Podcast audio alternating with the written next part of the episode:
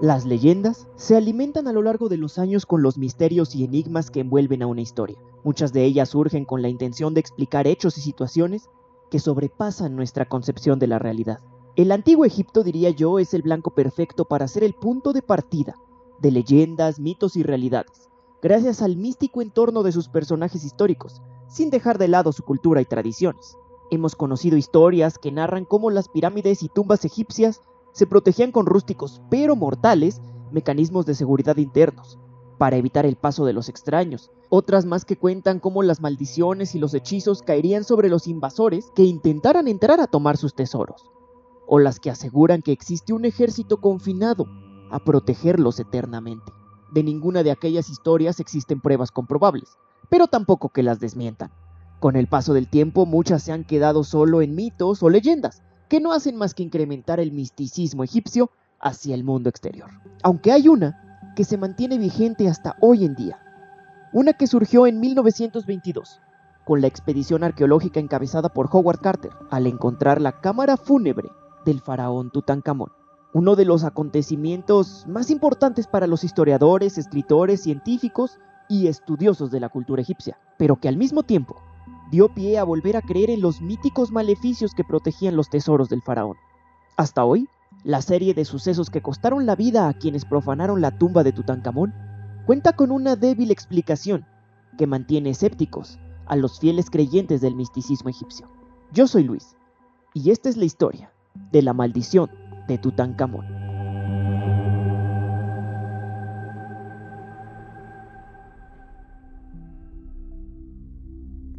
La búsqueda de la tumba de Tutankamón, que fuera rey de Egipto de los 9 a los 18 años de edad, se remonta al año 1907, cuando el equipo del estadounidense Theodore Davis halló una cámara con objetos que contenían el nombre de Tutankamón.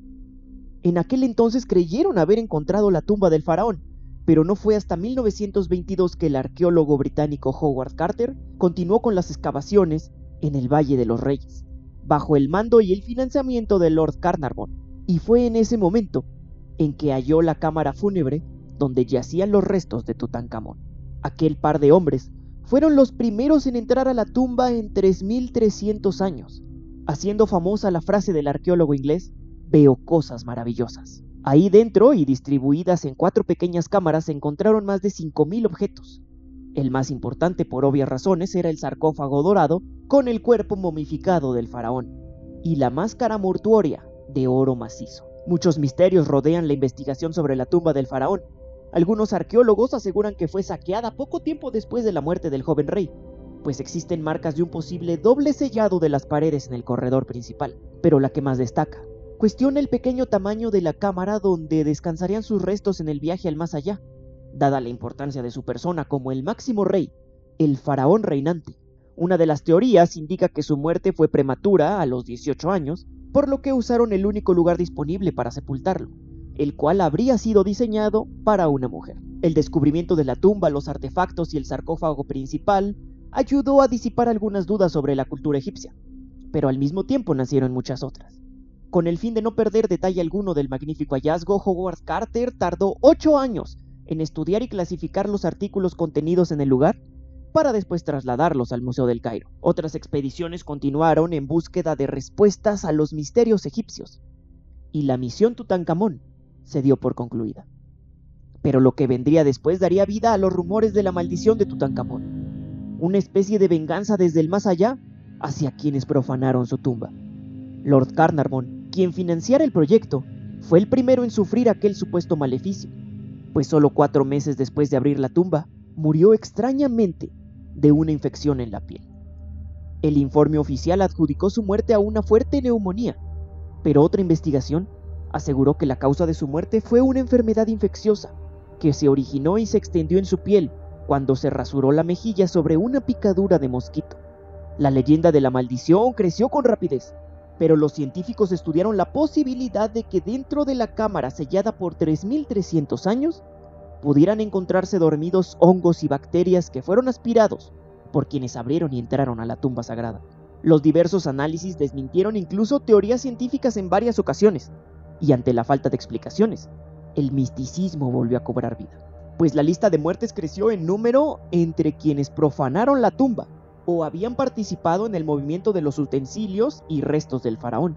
En 1923 murió el hermano de Lord Carnarvon, y más tarde Sir Archibald Douglas, encargado de radiografiar la momia del faraón, ambos de extrañas causas que no fueron detalladas. Poco después, Arthur Mace, quien abrió la cámara junto a Howard Carter, también falleció, pero las condiciones de su muerte nunca fueron aclaradas. Más tarde, George Jay, quien estuvo presente en la apertura, falleció a causa de una neumonía. Richard Bethel, secretario de Carter, murió extrañamente en 1929 y por si fuera poco, su padre y su mujer se suicidaron. El egiptólogo George Benedict murió de una caída en el mismo Valle de los Reyes durante una excavación. Y Alby Lithgow, del Museo Metropolitano de Nueva York, falleció de un infarto. Y finalmente, los directores del Departamento de Antigüedades del Museo del Cairo murieron ambos, a causa de sendas hemorragias cerebrales.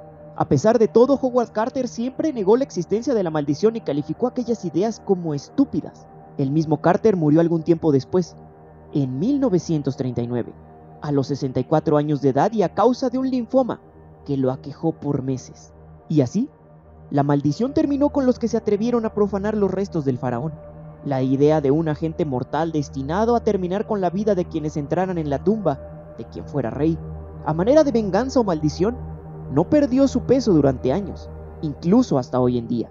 Lo cierto es que tiempo después estudios científicos encontraron una especie de hongo que se formó en momias encontradas alrededor del mundo, pues las condiciones controladas de temperatura, luz y oxígeno en las tumbas perfectamente selladas incentivan su vida por muy extensos periodos de tiempo, y al ser abiertas, pudieron infectar a quienes se expusieron a las esporas al estar presentes.